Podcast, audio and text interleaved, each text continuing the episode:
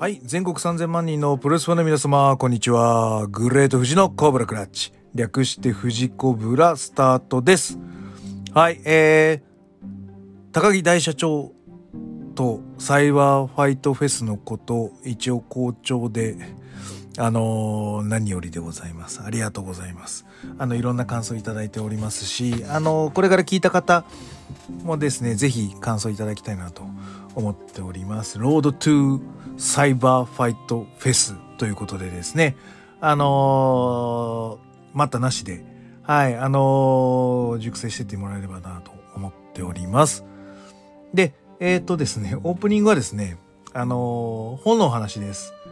私、まあ漫画も多いんですけど、まあ、たまには活字も、あの、本も読みますので、はい、あのご紹介したい本があります。えーチャレンジングトムという形です。あの、日本女子バスケの東京五輪銀メダルに導いた魔法の言葉。シンプルな言葉。ロジカルな戦術。パッションで伝える。力を最大限に引き出す。という、まあちょっとそういうお話でしたというところなんですけど、ま、まあ、なんつうかね、思ったよりロジカルじゃなかったな。ロジカルだ。まあ、先日はロジカルなのかもしれないですね。だからその100通りある。あんま細かく言うと企業秘密になっちゃうから言えないんだろう。だから、だからそのロジカルな部分はあんまり、ごめん、なくて。なぜそういう根拠になったかとか、どういう逆算をすればどうなるとか、ね、いう、その怪我しちゃったらないやつでやるしかないとか、あの、そんなことは分かってるわけで。と、シンプルな言葉。あ、でもね、ヘッドアップっていう言葉はかなり、あの、いい言葉だと思います。ヘッドダウンしちゃダメだよっていう。うん、うつむいてもダメだと。で、まあ、いわゆる、その、どこまでうつむいて、どこからこう、向き合えばいいのかっていうところとかも、まあ本来だったらもうちょっと知りたいとこだよね。で、ビジネス本として読むとちょっとね、あらが目立つかな。その、成功した人を、まあ知りたいっていう感じで読めば、まあいいのかなと思ったんだけど、あと、その、チームキャプテンを叱るとか、もうちょっと古いんだよな、なんか、あの、手法が、お作法が。っていうのがあったので、うん、な、なんつうのかな。ビジネス本として読もうとすると、ちょっと、うん、頼んないかな。うん。って思いました。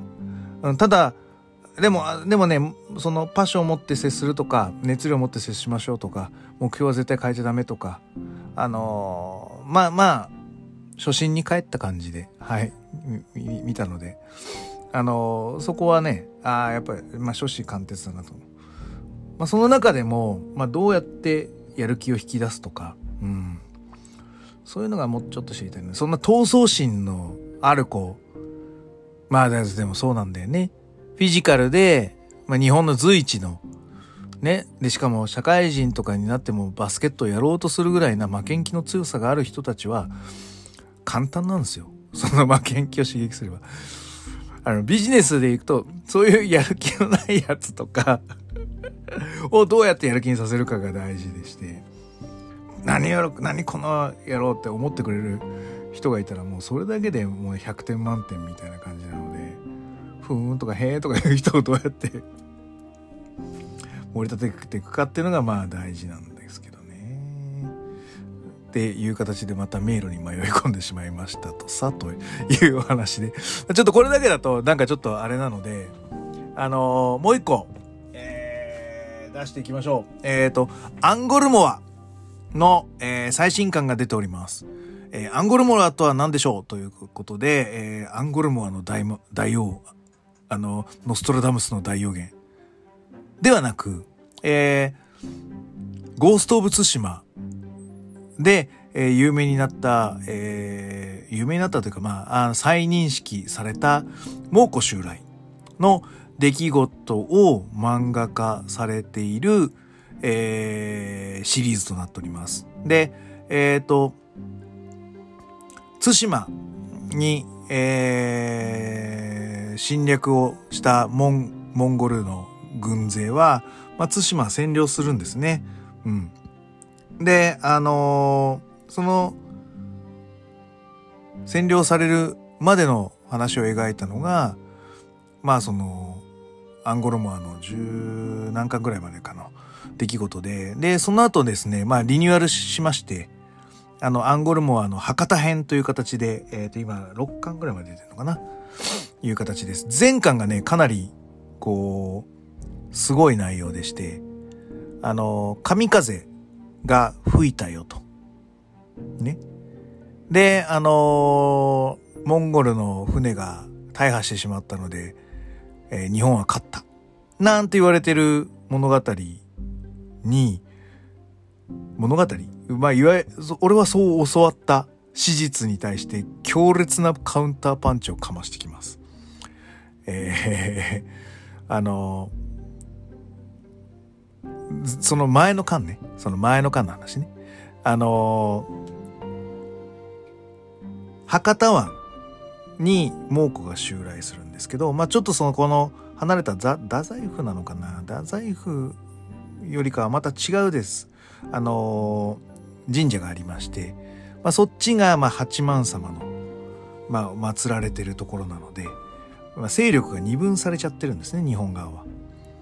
なので、えー、と問題視されておりました。博多湾を集中的に守らんといかんのにそんな神社なんて崩されようがなんだろうがあの町があの侵略された方が大問題になるので、まあ、本来であれば力は二分することなく博多湾に集中すべきだっていうのがまあその主人公のですねその対馬の侵略からあの生きてこう博多までたどり着いたという主人公朽木仁三郎。義兄流義経を音読みして義兄流の使い手とされるまあなんて言うんでしょう、まあ、若干義経のこう流派を受けてるみたいな。形なんですけどうんなんかその剣の手だれ戦の手だれ朽木仁三郎がこの2手に分かれている軍勢を何とかせねばと思って、えっ、ー、と、施した手法は、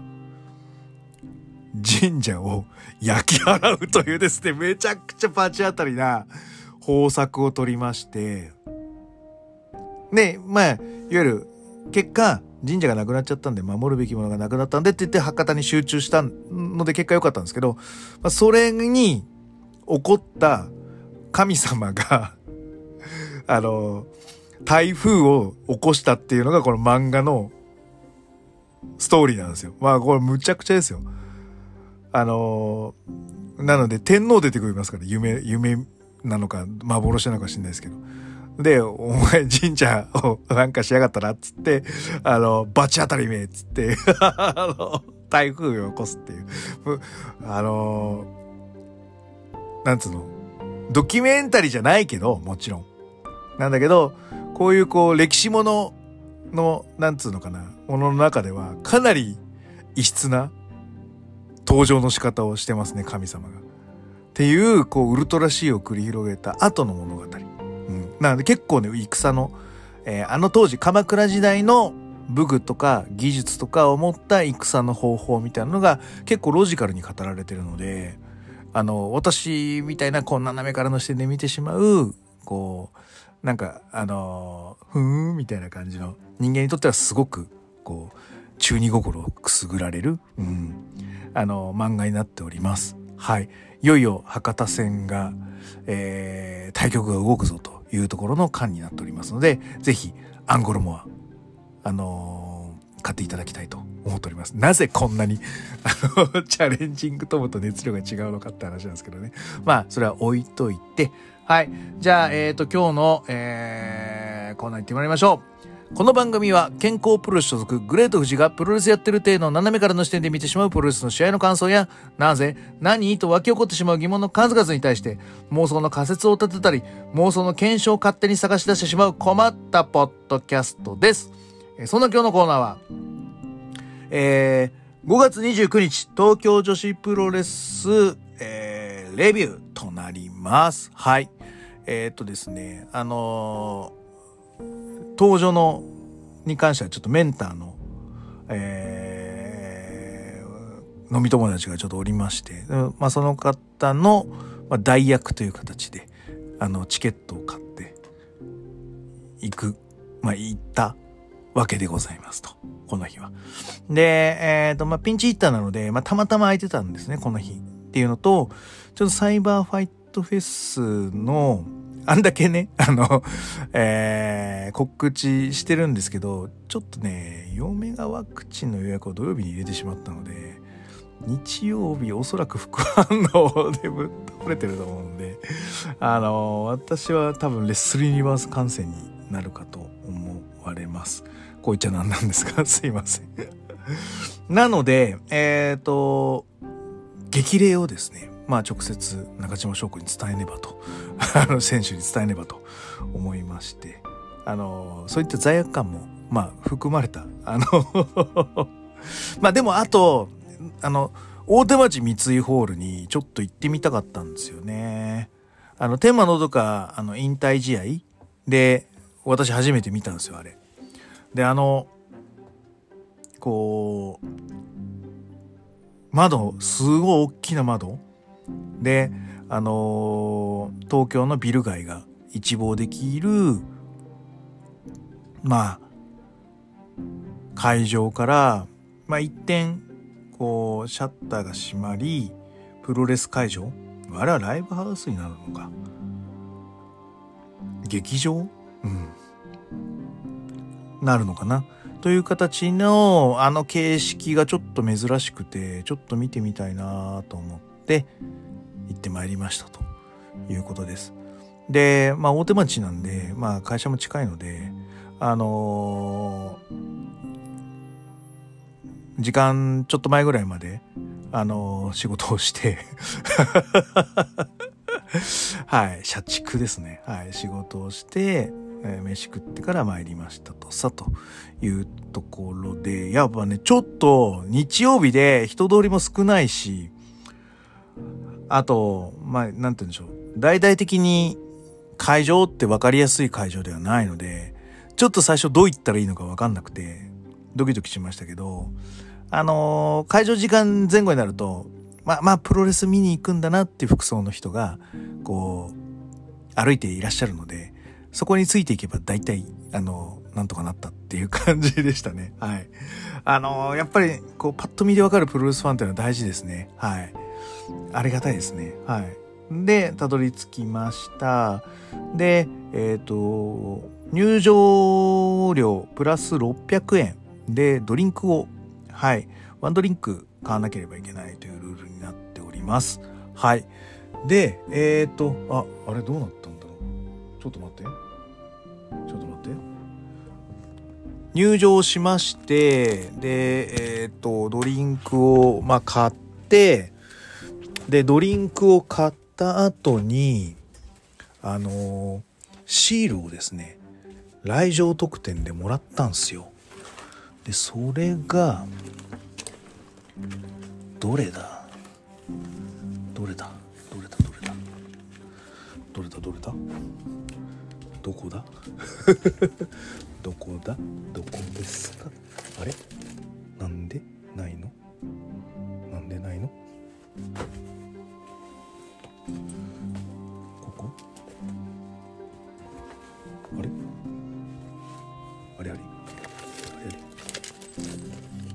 家にあ家じゃねえ会社に置いてきてしまったのか財布もしかして。会社に置いてきた。やべえ。やべえ会社置いてきちゃった。はい置いてきました。シールもらったんですよ。財布の中入れてて。やべえ。やべえな。はい。ちょっとドキドキしてきましたね。なかったらどうしました会社行って。みたいな感じですね。はい。と多分ね、うん、机の上に置いてるな。はい。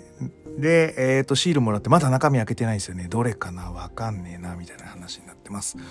で、えっ、ー、と、ポートレートを買って、並びましたと、さ、というところで、はい。あのー、まず、えー、インフォメーションコーナーでは、えー、遠藤有栖、そして上福ゆきが地元凱旋工業を行うことになりました。はい。上福行きは湘南台、藤沢の方ですかね。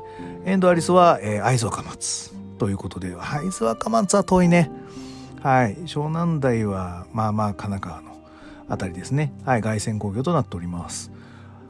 で、えっ、ー、と、プラス、えー、アップアップガールズかなと思ったら全く違う企画。アイドルの子たちが4人リングに上がりました。はい。で、えっ、ー、と、YouTube で金曜8時から、夢プロレスということで、えー、一人勝ち残りのオーディションプロレス番組がスタートします。はい。4人いるんですけど、あの、私はやっぱりあの、あの、バーレスクのエマさんっていうの、エロいですね。エロい枠、ちょっとはい、いいなと思いました。はい。まあ、なんだかんだ言って、デビューは一人かもしれないですけど、もうプロレスやらしちまえばいいんですよ。4人問い合わず、10人ぐらい。で、全員デビューさせればいいんですよ。ちょっと半年ぐらい空けて。ね、沼にぶち込んでしまいましょう。皆さんで ということで、あのー、4人いらっしゃる。はい。あのー、アイドル、まだアイドルとして大成したいと思っていらっしゃるとは思うんですが、まあ、なんて言うんでしょう。新しい価値観、新しい魅力を備え付けて、まあ、なんでしょう。発信をする。プロレスラーとして発信をする。これも大事なんじゃないかなと思うので、はい、あの、ぜひ、あの、すげえ170以上のでかい人もいますし、あの、ある情報筋だとかなり身体能力が高い人がいるらしいですよ。はい。ですし、はい、あの、期待十分な、えー、この夢プロレス、はい、あの、見てみてはいかがでしょうかということです。はい。えー、それでは試合行ってまいりましょう。第1試合はラック、ポム組対鳥羽美香やノア光です。で、あの、タックマッチはこの試合だけです。なんだけど、あの、なんだけどっていう言い方変だかな。すごく新鮮でいい試合でしたね。はい。で、ラクと、あの、ノア光は、やっぱりね、なんか、手が合うというか、あの楽が、なんつうの、負けたくないみたいなのが、ノア光とマッチアップしてる時は結構ビンビン感じるので、なんかね、楽ちゃん応援したくなりますね。はい。うん。で、えっ、ー、と、対するノア光は、あの、髪の色も、あの、髪の長さもだいぶ変わってましたね。で、えっ、ー、と、短めになったからなのか、いや、それだけじゃないと思うんですけど、ちょっと細くなった感じですね。うん。絞ってるような気がしますのであの何らかの何かがありそうな気がしますね。はい。うん。でえっ、ー、とらくちゃんがまたこうフォールニアフォールの仕掛けをしたりとかうん作りはやっぱ良かったなと思ってます。はい。でえっ、ー、とノア光もあの髪短くなってあの躍動感がやっぱりうんもっとなんか出てきた気がしますよ。うん。はい。で、えっ、ー、と、変形鎌固めとか、あの、最後はあの、なんだっけ、ジャスティス、なんだっけ、ポム、なんとかジャスティス。あの、ギロチンね、バーンってやるやつ。あれってさ、あの俺前も言ったから あの、IWA ジャパンで誰か使ってたよね。あの、ああの、ギロチン。なんか渋いなと思ってあれをこうフィニッシュにしようって言った人だいぶマニアックな人ですよね。って思いました。はい。えーと第2試合、えー、桐生真弥角田奈穂、えー、ハイパーミサオのスリーウェイマッチです。はい。えー、なんだろう。角田のあの背中のラインですね。一本こうへポコってへこんでるライン。あれいいっすね。はい。あの俺あの WW 行く前のサリーちゃんもあんな感じで俺結構好きだったんですよね。なんかこう鍛えてる感じがするじゃないですか。ああいうボコッとしくびくびれてるって言い方なの？あれ。へこんでるって言い方なの？男の人だとやっぱり背骨がやっぱり一本ボンって取ってるからなんつうの？あんなボコってした背中には絶対ならないと思うんだよね。だから女性らしいというか。はい。ので俺は好きなんですよね。うん。はい。の中で まあ何て言うんでしょう。こう桐生真宙さんだけがこう騙されいじめられかわいそうみたいな。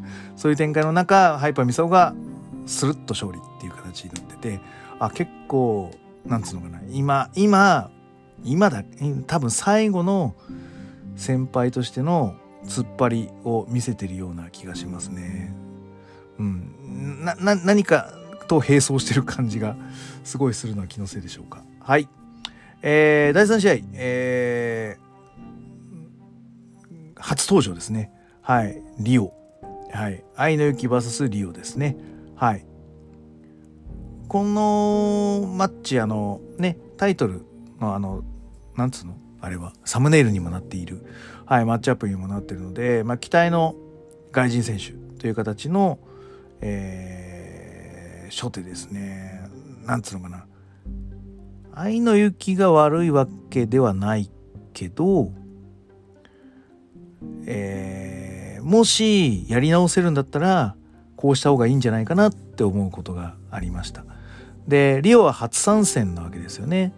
で、えっ、ー、と、まあ、結果、伊藤真希とのタイトルマッチも決まったっていう形になるので、まあ、割と強いよっていう印象付けて終わらせたい。で、かつ、体格も大きいので、まあ、いわゆるパワーファイターとして印象付けて欲しかったなというところになるので、えっ、ー、と、最初のゴングが鳴ってからの、えっ、ー、と、リオの初手っていうのは、シングルレッグダイブなんですよね。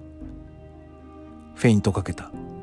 じゃなくて、やっぱパワータイプなんだこの人ってお客さんに初手で分からせるためには、ロックアップからの、こう、ぶん投げというか、こう突き放しみたいなやつ。で、愛の雪が一回バンプ取って、あ、こいつちょっと力強くね？みたいな。でも私負けないよっつって次互角でとか。言うんだったら、かなりなんかああこれはパワー対決なんだってこう一瞬でチャンネルがピッて切り替わるんですけどね。うん。なんでなんつうのかな決めこのこの初登場とかああれをグッドにするという流れはある程度決めた方が良かったかな初手に関してはとは思いましたけどね。はい。やっぱりその後のタックルとかドロップキックとか結構良かっただけになんかあ惜しいなと思いましたけどねだから悪くはないけどこうもしやり直すんだったらこうした方が良かったかもっていうレベルですね。はい。うん。であのなんつうのかな。その日？その日じゃねえな。あのレスラーとして？ななんつうのかな。なんかな、なんか、な、なんなんだろう。俺、シミュレーションでもなんかしてたのか、高木さんと対談して、頭の回転が速くなったのか、いわゆる、この人はイギリスから来たのとか、得意技は何だろうとかっていうのを、俺だったら、この試合でどうやって表現するか、とか、英語じゃわかんねえみたいなことを言うとか、なんか broken English みたいな とか、なんかイギリスの地名とかをなんか言わせるとか、Where are you from? みたいなね。あっそうみたいな、ダーンみたいな殴りながらとか、な、な、な、何らかの、こう、なんつうのかな。こ、こなれた、こすれた、すれた、テクニックを使って どこから来たのか何が得意なのかみたいなのを引き出し俺だったらこう引き出すかもとかっていうのを思いながら喋 なんか見てしまいましたね。すいませんね愛のゆきさん。うん、でやっぱり言語やうん。なんか情報がないものに対してどうやって伝えるっていう技術？まあでもそれが、まあ、いわゆる喋りだったりするのであれば、それを選択すべき。なんかやっぱり喋らない方がいいとか確かにあるんですよ。美学的なものは。ただそれが必要ならそうするべきかなっていうのがうん。思いながら見てました。うん。で最後のラスニーの牛殺しめっちゃ入ってたね。すごかったね。の割にはあの最後はあのスパイスパイラルあれはなんライトニングスパイラル。フィッシャーマン式のネックスイングみたいな。スイングネックブリカみたいなやつね。うん。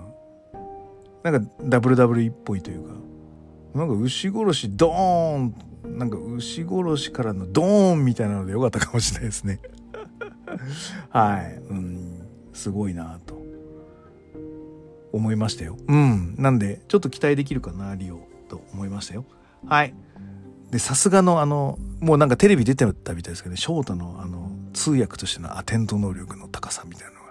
あのあのちょいちょいとこう端っこの方で見えていましたね。はいえー、続いてからは、えー、シングル5番勝負という形で、はい、行われます。対戦カードも当日発表みたいな感じだったので、一応ですね、事前情報は一応見てはいたんですけど、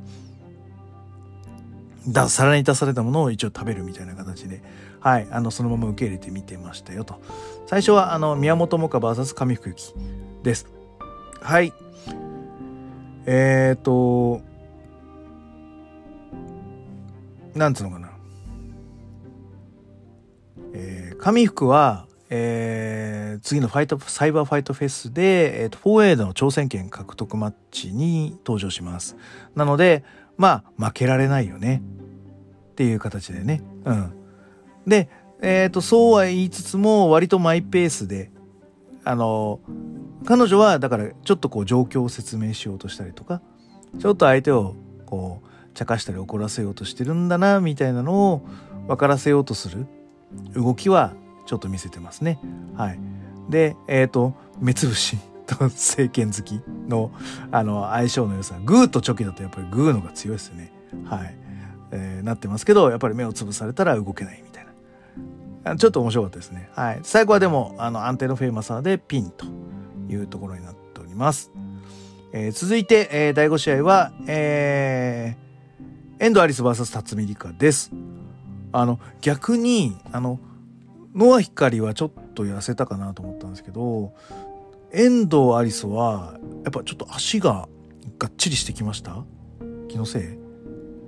あの、髪短くなったからかもしれないけどね、ちょっとこう体が目立つようになったっていうことで、いいと思います。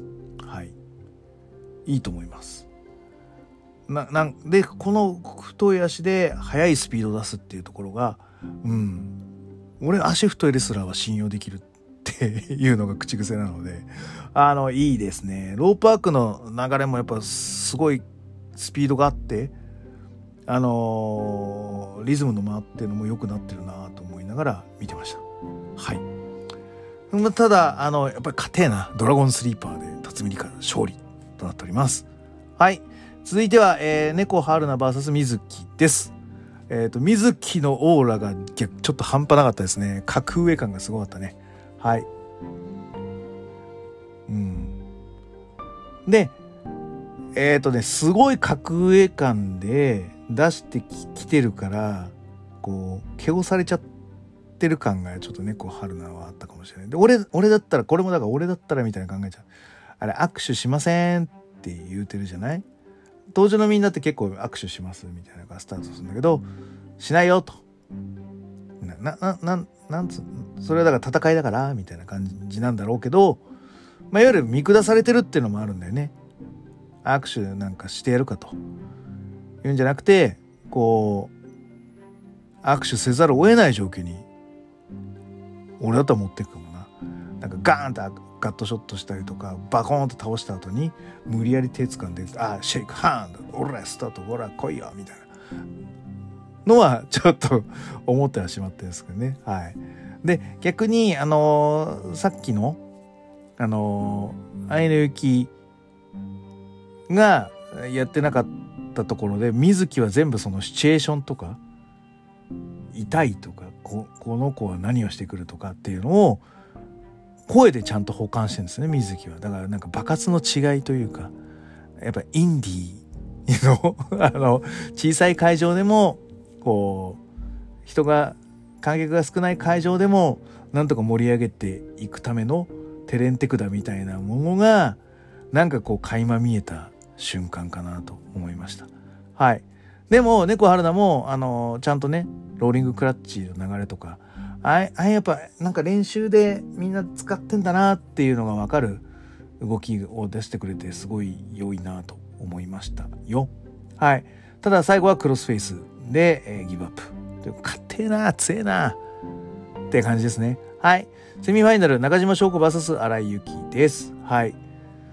やっぱりあのー、分かっちゃいるけど改めてやっぱ荒井由紀見るとうわすげえなこの期間でこのテクニックというかこのうまさ。バックラテラルバックからグラウンドへの引き込みとかで、えー、とちょっとこう中島翔子のタイミング合わないように飛んだきたスラムもしっかりなんていうのかな整えて自分のリズムに変えてしっかりと落ち着いて落としていくと。なんだこの落ち着きはと びっくりしましたね。はい。いい、すごいね。うん。で、中島翔子はヘッドロックを天丼していって、まあ、何かを狙ってる感じがしたわけだけど、まあ、と首狙いというわけではなかったっぽいですね。はい。うん。で、え、ー、と、終盤目まで、こう、荒雪が攻めるんですけど、ヨーロピアンクラッチは失敗してヨーロピアンヨーロピアンをジャパニーズレッグみたいな感じですね。あのバトル・オブ・ロサンゼルスで、えー、ザック・セーバー VS、えー、ウィロスペレでウィロスペレが勝ったやつですね流れとしては。はい。おお返し返したみたいな感じで はい僕は心の中でつぶやいてました。はい。でヨーロピアン失敗してでそうちょうど高木さんの時にねあのヨーロピアンとか昔使ってたけど使っ最近、ま、なんかもっと使ってほしいなとかって言ってたら失敗で使われてましたね。はい。で最後はあの技ありのあの止まらない619ですね。からのノーザンライトスプレックスで、ここもピン勝ち、干渉という形になっております。それまで全部10分一本勝負ね。10分一本勝負でだいたい9分ぐらいで勝負がついている感じ。最後、メインイベント、えー、渡辺美優 VS 鈴芽ですと。で、えっ、ー、と、駿河メちゃんの、あ、もう見れんのかな？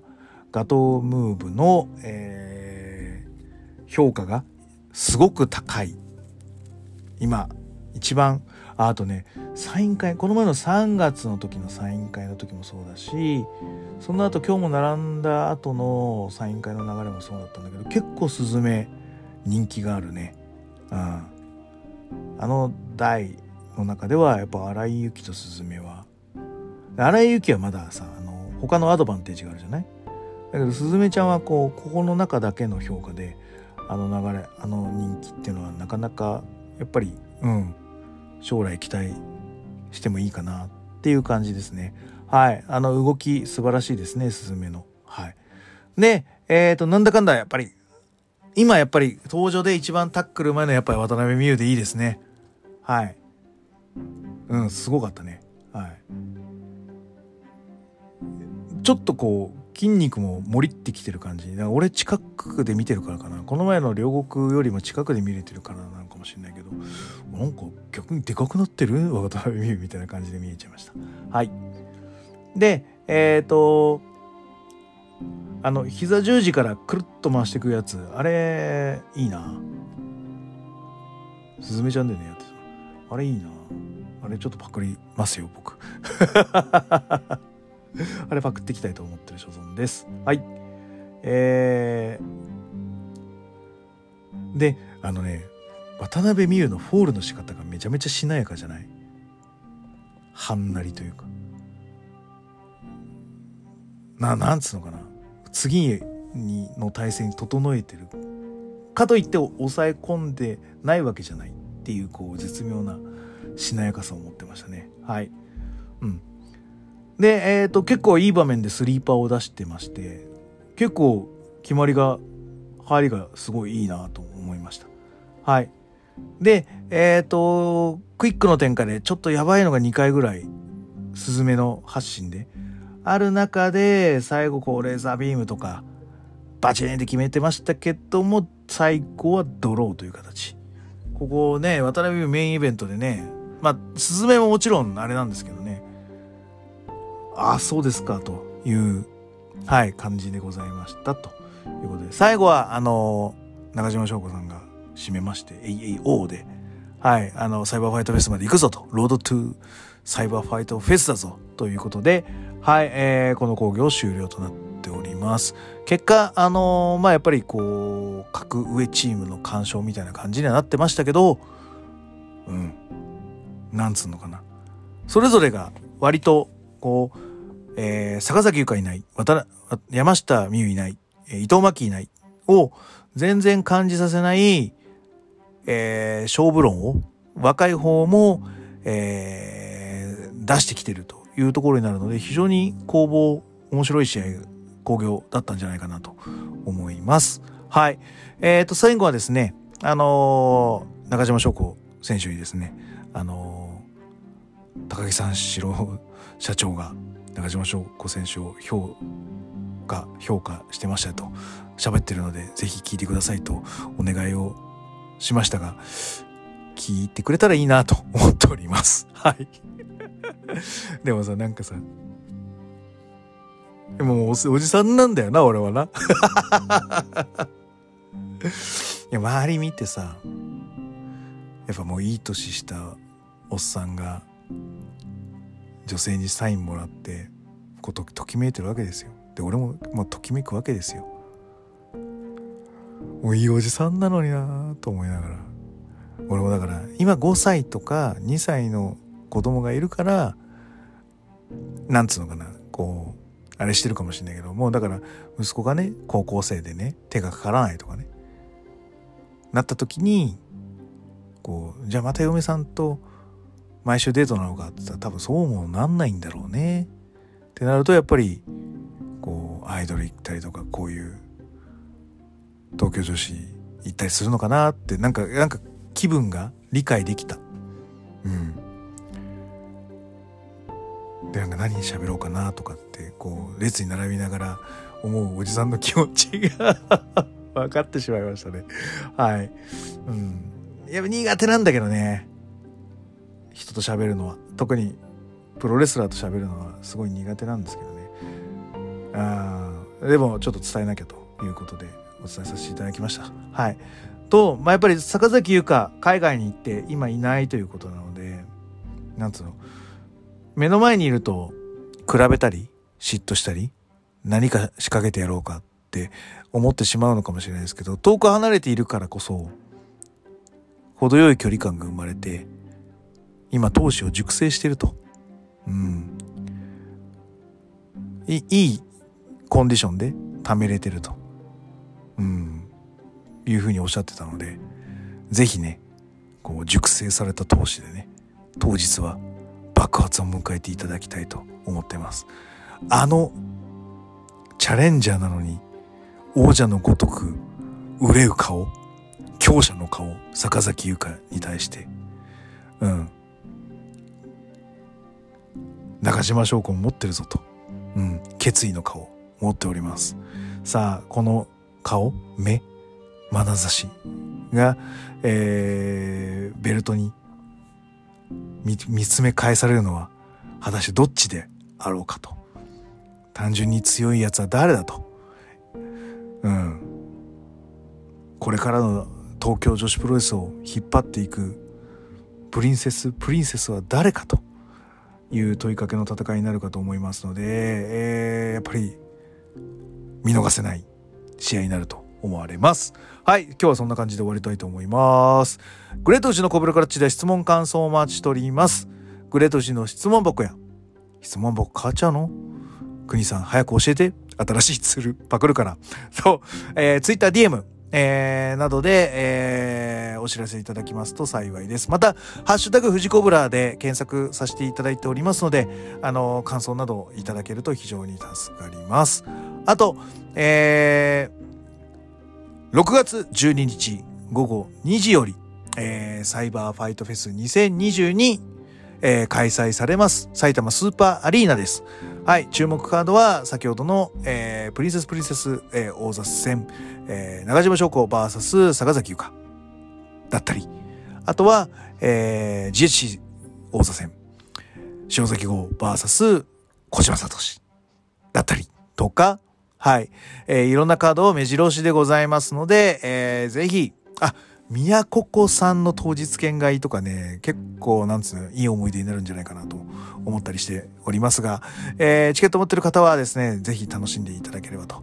チケット持ってない方は、ぜひ宮古子ブースに行かれるか、レスリーユニバースで観戦されるかして、みんなで、えーサイバーファイトフェス盛り上げていきましょうということです。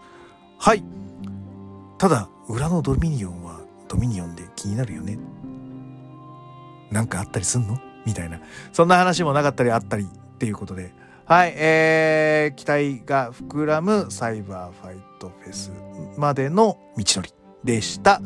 はい、えー、今日はこんな感じで終わりたいと思います。それでは全国3000万人のプロレスファンの皆様、ごきげんよう、さようなら。